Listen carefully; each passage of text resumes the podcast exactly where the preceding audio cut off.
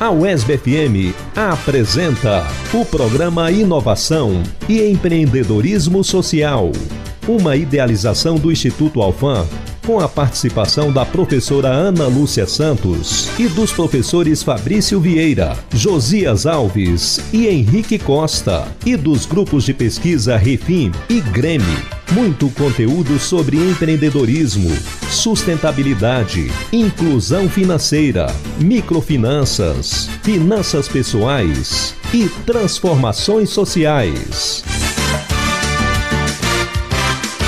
Inovação e empreendedorismo social na UESB FM.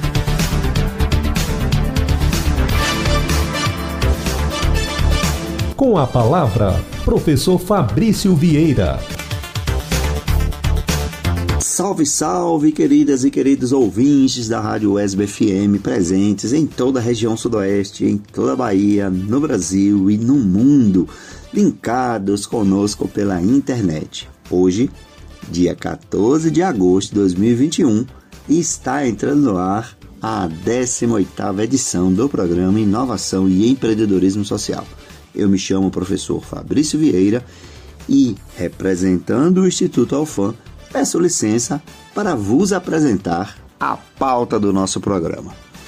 No primeiro bloco, teremos a entrevista realizada por mim, professor Fabrício, com a professora doutora Deise Daniele, ela que é diretora de inovação da PRPGI, Pró-Reitoria de Pós-Graduação, Pesquisa e Empreendedorismo do Instituto Federal da Bahia, o IFBA.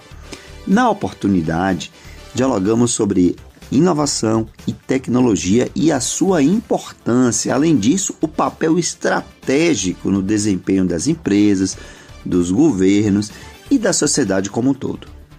No bloco 2, o nosso consultor financeiro e de investimentos, professor Henrique Costa, continuando as reflexões do último programa, explica como investir diante deste cenário de recente elevação da taxa Selic, de forma a obter ganhos e, ao mesmo tempo, proteção do patrimônio.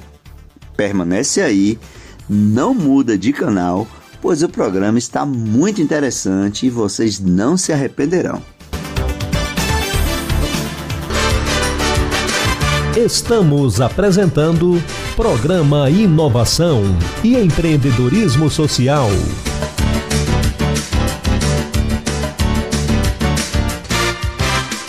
Professor Fabrício, do Instituto Alfam, entrevista.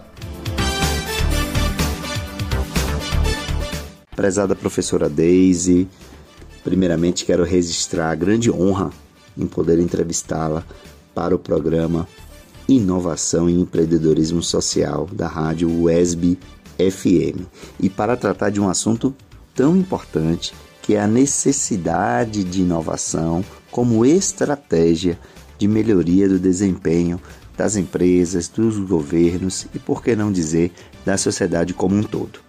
Então eu já começo fazendo, é, solicitando de ti uma explanação acerca do papel exercido pela tecnologia e pela inovação na sociedade moderna e de que forma as pessoas podem ou são impactadas diretamente no seu dia a dia. Olá, Fabrício, e a todos os ouvintes do programa Inovação e Empreendedorismo Social da Rádio WESB FM e na oportunidade de dizer do prazer, do diálogo e de estar participando deste momento é, com um tema tão importante e tão caro, né, nesse diálogo da importância e do papel da inovação como estratégia aí da melhoria do desempenho das empresas, do governo e da sociedade como um todo. É muito bom estar aqui nesse diálogo, nessa, nessa manhã né, de sábado. Bem, Fabrício, quando a gente começa a falar do papel que a tecnologia e a inovação ela exerce na nossa sociedade, a gente vai entender um pouquinho dessa importância né, da, da inovação né, como um agente de transformação, seja organizacional, na, na competitividade organizacional, seja nas, no papel e no espaço é, essencial para a sustentabilidade né, das organizações, seja como elemento que agrega o produto, as organizações, um diferencial que permite essa competitividade ser agente de transformação e alcançando de alguma forma o aumento da sua potencialidade e da potencialidade nos espaços que o compõem. Todos nós no dia a dia estamos imersos em situações inovadoras no nosso dia a dia. Desde uma ação aplicada à inovação física, quando a gente identifica nos processos produtivos uma ação de melhoria, seja numa inovação social, quando a gente aplica essa ação é, tecnológica à melhoria de um contexto social. E aí a gente agora pode juntos começar a pensar que no dia a dia a gente está imerso em situações em que a gente proporciona a melhoria para a ação de algo que a gente desenvolve. Então a gente sai desse escopo de entender que a, que a inovação ela está longe de nós.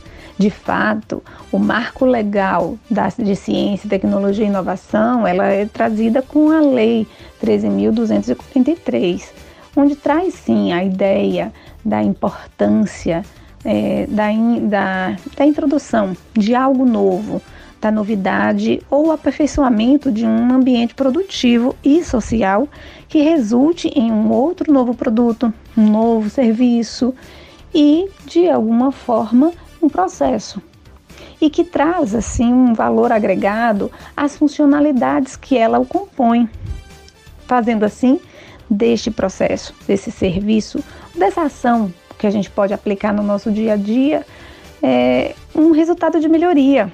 Né? Então a gente consegue identificar ações de inovação é, desde o processo até um produto, ou do produto ao processo, que é mais fácil a gente identificar, porque é neste ambiente das transformações da inovação tecnológica que a gente consegue perceber mais facilmente a inovação né, dentro dos moldes que a gente ao longo de um tempo veio ouvindo. Mas quando a gente vai para a nossa prática do cotidiano, a gente entende que nos marcos legais aplicam este processo sim em todos os espaços, todos os ambientes produtivos. E isso é importante que a gente consiga é, fazer essas mudanças, né? fazer é, esse, essa análise da melhoria do nosso processo, do que eu posso fazer para implementar uma mudança ou uma novidade ou agregar algo naquele ambiente em que eu estou vivenciando produtivo. É, e aí a gente traz diversos exemplos, né?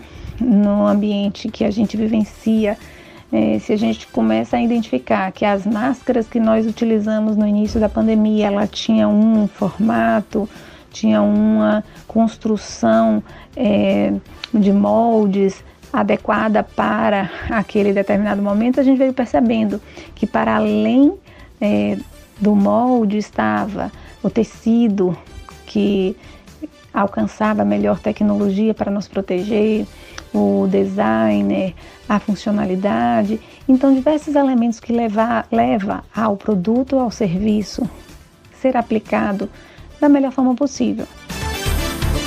Poxa, professora Deise, ficou muito bom. E você falou em transformação. Né? Diante da necessidade que a sociedade vive de transformação constante, é, muito alicerçada na inovação, é, que análise podemos fazer quanto ao papel da academia neste processo?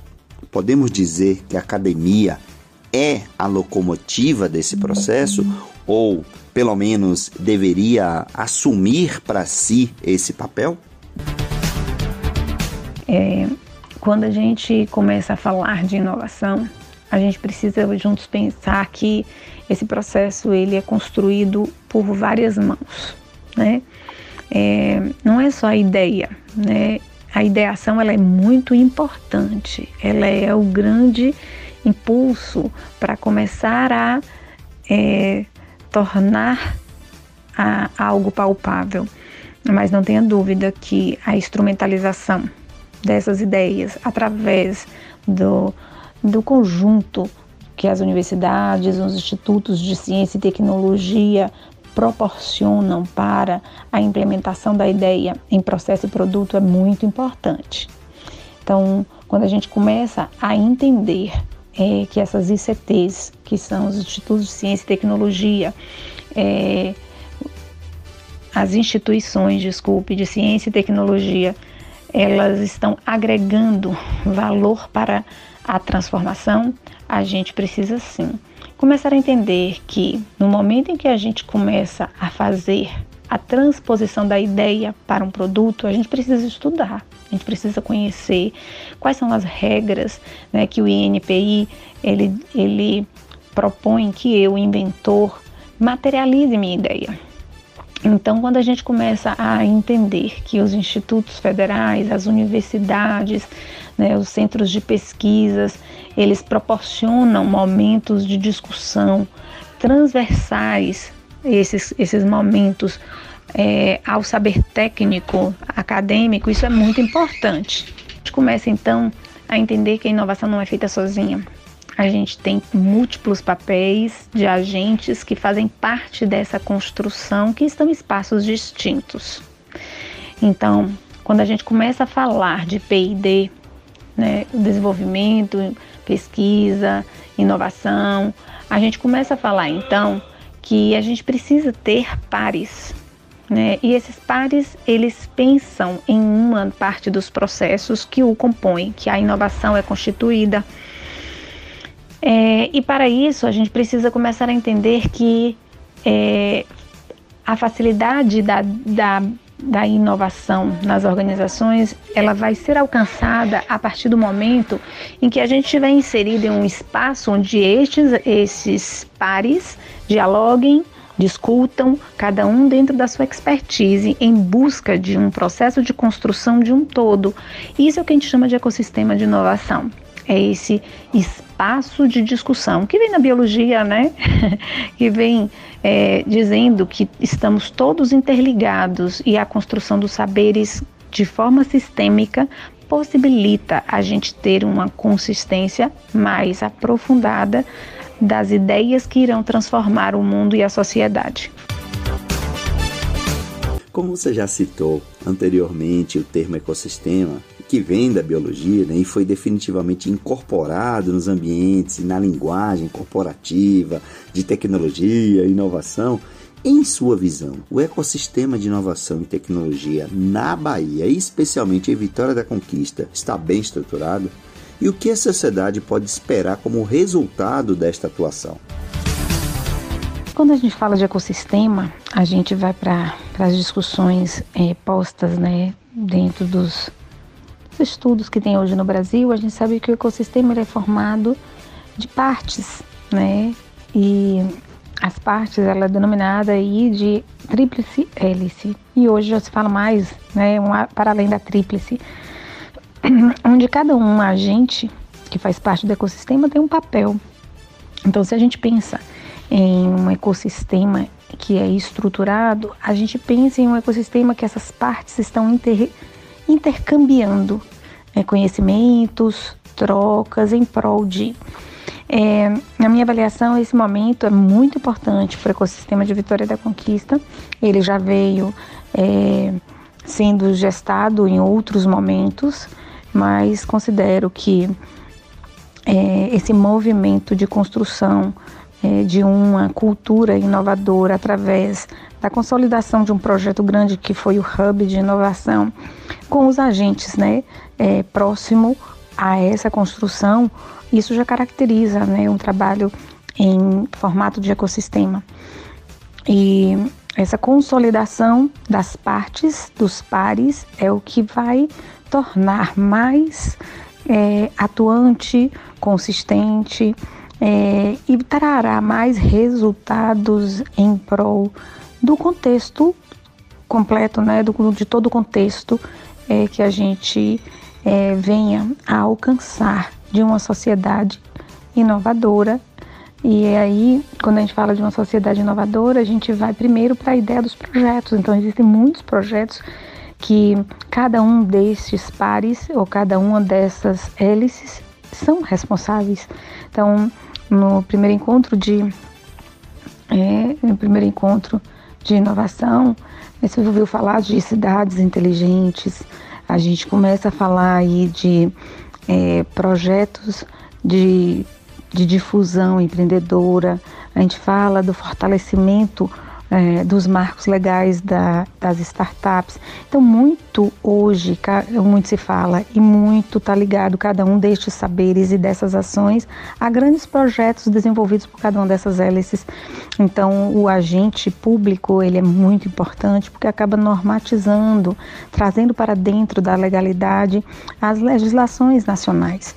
Quando a gente pensa aí é, em nível é, macro, a gente percebe a importância dessa relação das secretarias de inovação, ciência e tecnologia de estados, quanto elemento propulsor de editais e incentivo, os governos municipais nessa consolidação das suas políticas de inovação através da lei, seja a lei da, do mar, o marco legal da inovação ou, a, ou posteriormente das políticas é, relacionadas a startups ou ao desenvolvimento de políticas de inovação.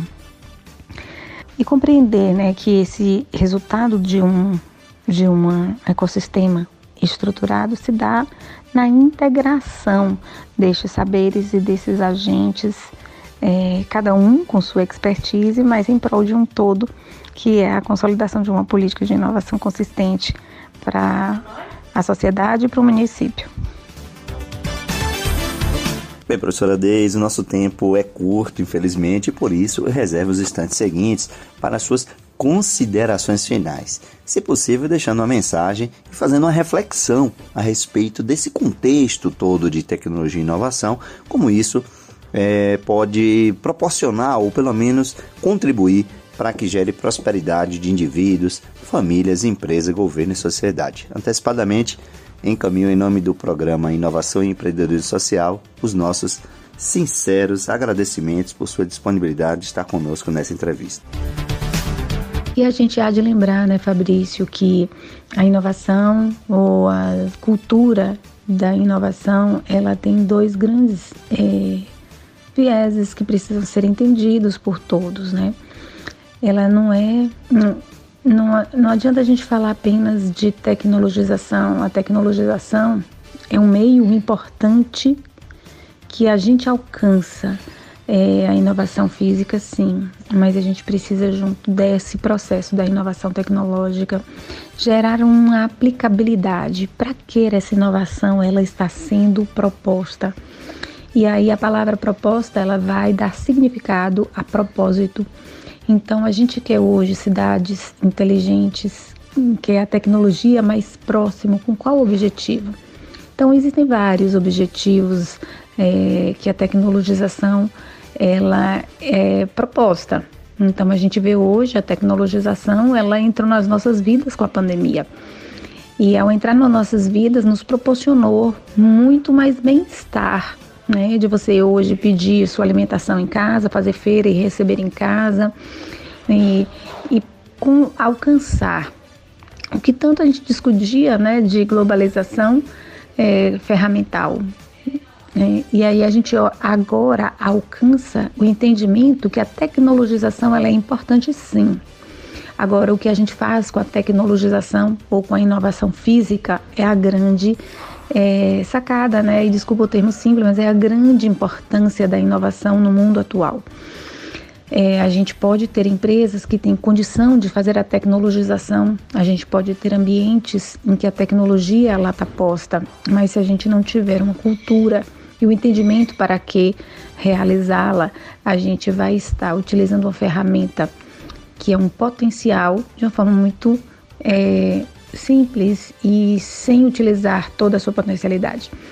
Então, considerar que hoje as organizações, os espaços de inovação, as ICT, as, as universidades, os, os institutos federais, eles discutem, proporcionam e têm aí na sua essência é, legal de promover é, e dar apoio à ação inovativa em sua base, ser a física, né, inovação tecnológica, inovação física e, sobretudo, entender qual é o seu papel na proporcionalidade, na entrega dessa inovação tecnológica no meio que ela se encontra. É, e aí eu agradeço, é, finalizando né, com uma reflexão é, para que todos nós possamos identificar no meio que nós vivemos o que podemos transformar. Inicialmente, a gente vai conseguir no nosso ambiente individual, seja no trabalho, seja nas nossas casas, seja nas nossas empresas, seja nós quanto agentes públicos, o que nós podemos fazer para a melhoria dos nossos processos. Quando a gente alcança essa etapa, a gente vai para a segunda, né, que é colocar ela em prática. E aí eu venho convidar todos a pensar em uma terceira, que é entender o porquê a gente vai aplicar. Então, é, eu reforço a importância da, desse momento pandêmico nas nossas mudanças de percepção frente à inovação. Né? É, a gente tem muita tecnologização, a gente viu o avanço da ciência para a melhoria é, dos processos relativos aos instrumentos e as suas eficácia, a sua eficácia junto à melhoria e à prevenção do Covid, que foi a vacina. A gente viu por trás das discussões da implementação e das propostas das pesquisas a importância e o papel da, da proteção né, dessa ideia, que foi a proteção intelectual, e até a gente viu né, como foi difícil aí a transferência de tecnologia ou foi é, como a transferência de tecnologia da Coronavac foi feita, foi é, realizada em um acordo de cooperação técnica junto ao Butantan para que pudesse essa transferência de tecnologia ser implementada por este órgão aqui no Brasil. Então, quando se fala de inovação, a gente pensa primeiro nesse princípio da ideação, mas tem por trás de todo o conjunto de, de propostas de mudança um percurso a ser seguido, legal, onde a legislação brasileira ela implementa vários princípios para que a gente o siga e que dá norte às políticas estaduais e municipais. Então, dentro de todo esse contexto, eu só convido a gente a repensar assim na terceira etapa, que é o propósito. Para que realmente inovarmos? Para que cada um propor um processo de inovação, seja na sua empresa, seja na sociedade, no órgão público, na cidade que a gente vive, se não a melhoria e o bem-estar de uma humanidade, de uma sociedade que a gente vive. Estamos apresentando Programa Inovação e Empreendedorismo Social.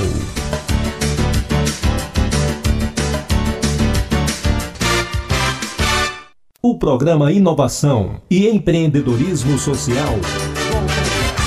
Voltamos a apresentar o programa Inovação e Empreendedorismo Social.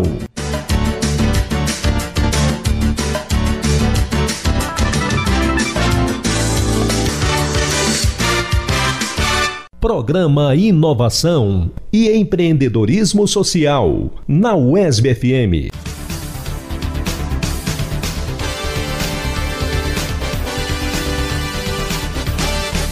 Agora, Finanças Pessoais, com o professor Henrique Costa.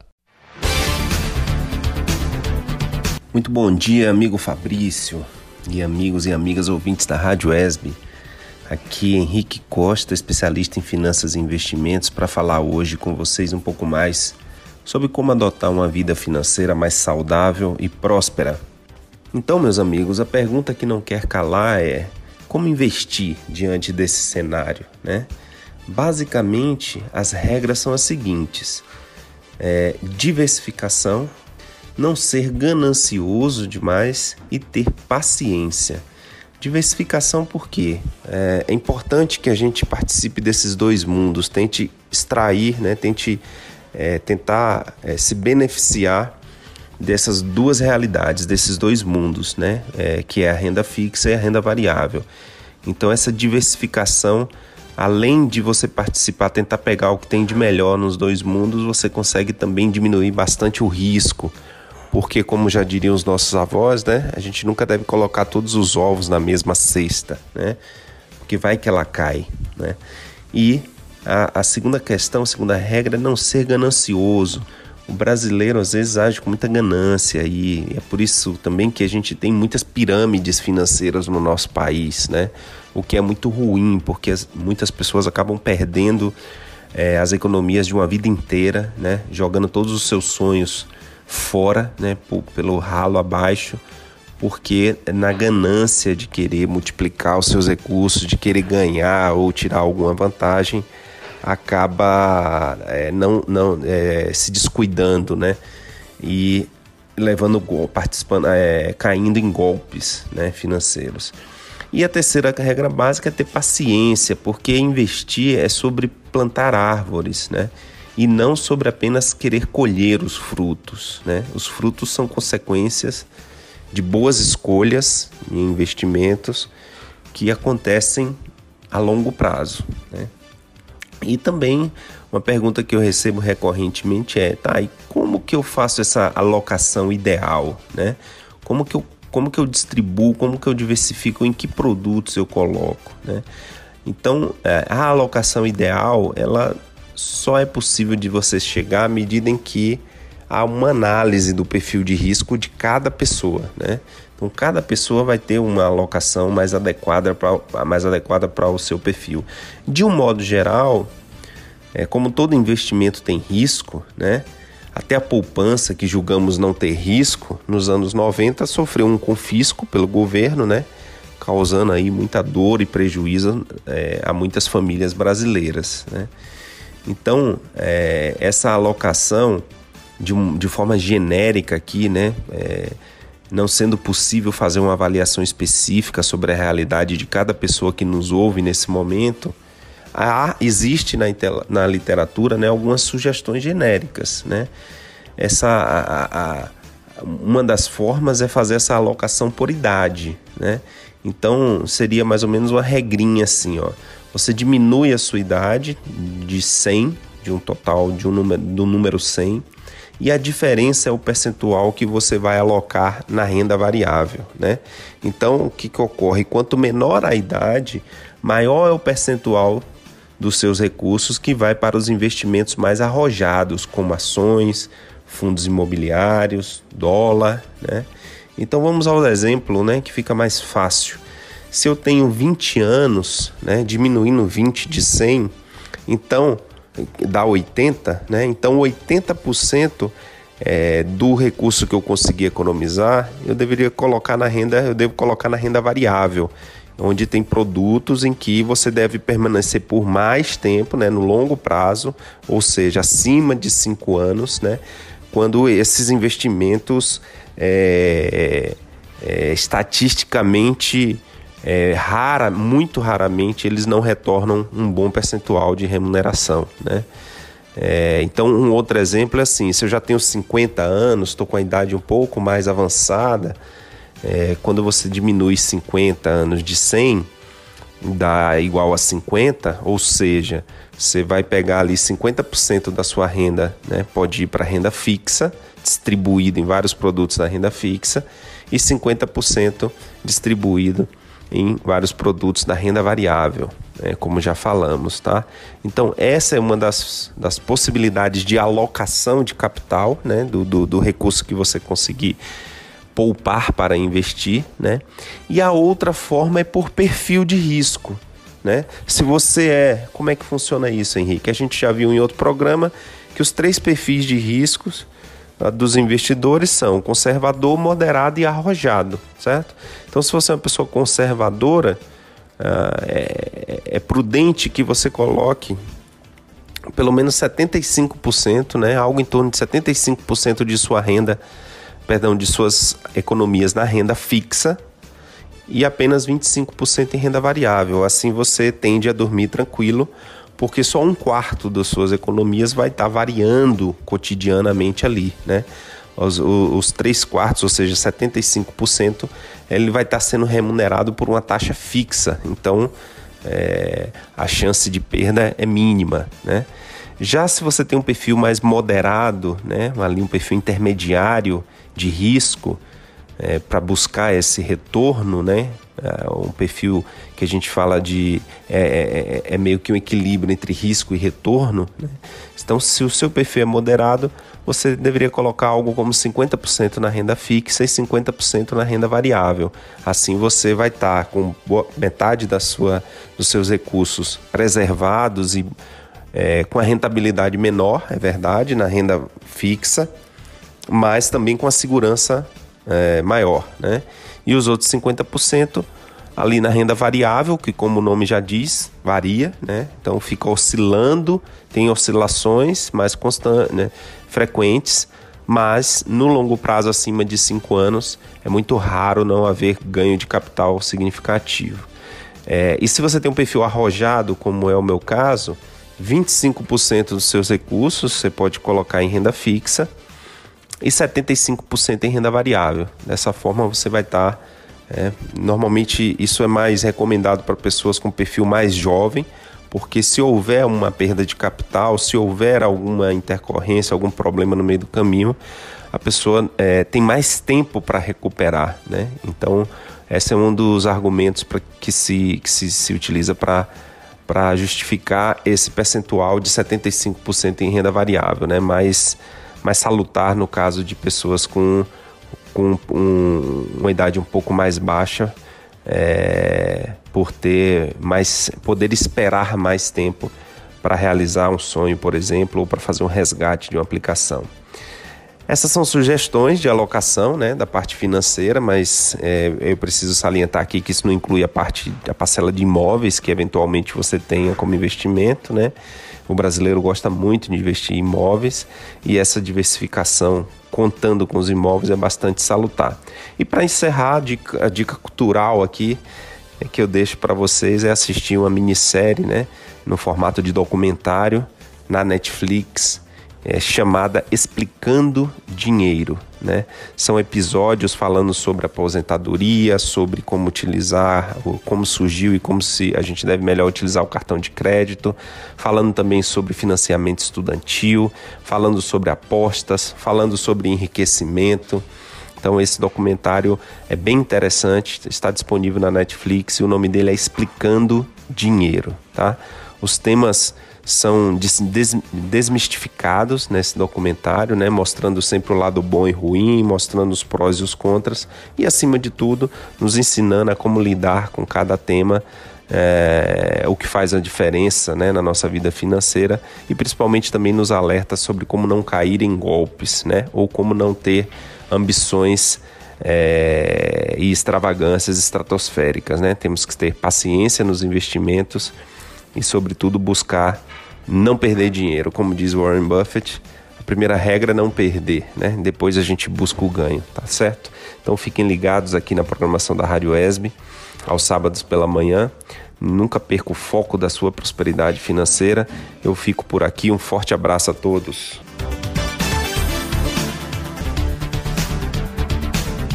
Caras e caros ouvintes, chegamos ao final dessa brilhante edição do programa Inovação e Empreendedorismo Social. Dessa vez, tratamos de temas relevantes como a proteção do patrimônio e a possibilidade de melhores ganhos nos investimentos, levando em consideração a elevação da taxa Selic. Além, é claro, de profundas reflexões acerca de inovação e tecnologia e de que forma elas afetam o dia a dia da população. Lembrando que todas, eu disse Todas as edições do programa Inovação e Empreendedorismo Social já se encontram disponíveis em versão podcast. Digita aí, digite agora em sua plataforma de áudio preferida, IEScast. Para ninguém esquecer, IEScast. Tudo junto, IEScast. Acessem e se deleitem com muita informação e relevantes conteúdos que nos leva a reflexões mais abrangentes da sociedade. Também convido a todos para acessar, seguir, curtir as nossas publicações e proponham também pautas em nosso Instagram, arroba e empreendedorismo social. Tenham todas e todos um excelente final de semana, um forte abraço e até o próximo sábado. Você ouviu o programa Inovação e Empreendedorismo Social, que voltará no próximo sábado às 10 da manhã na UESB FM.